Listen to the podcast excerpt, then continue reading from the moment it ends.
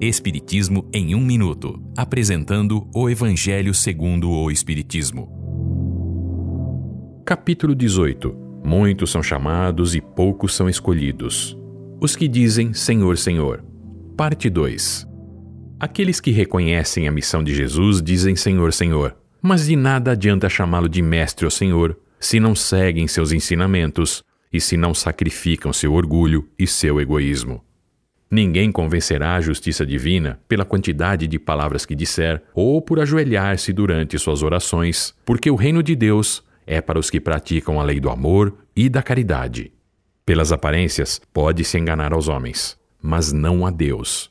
As palavras de Jesus são eternas e garantem a paz, a serenidade, o equilíbrio e o entendimento durante a vida terrena. Aquele que se edificar nestas palavras será estável como a casa construída sobre a rocha. Mas aquele que violar os princípios de Jesus será como a casa construída sobre a areia, levada pelo rio do progresso e pelo vento das renovações.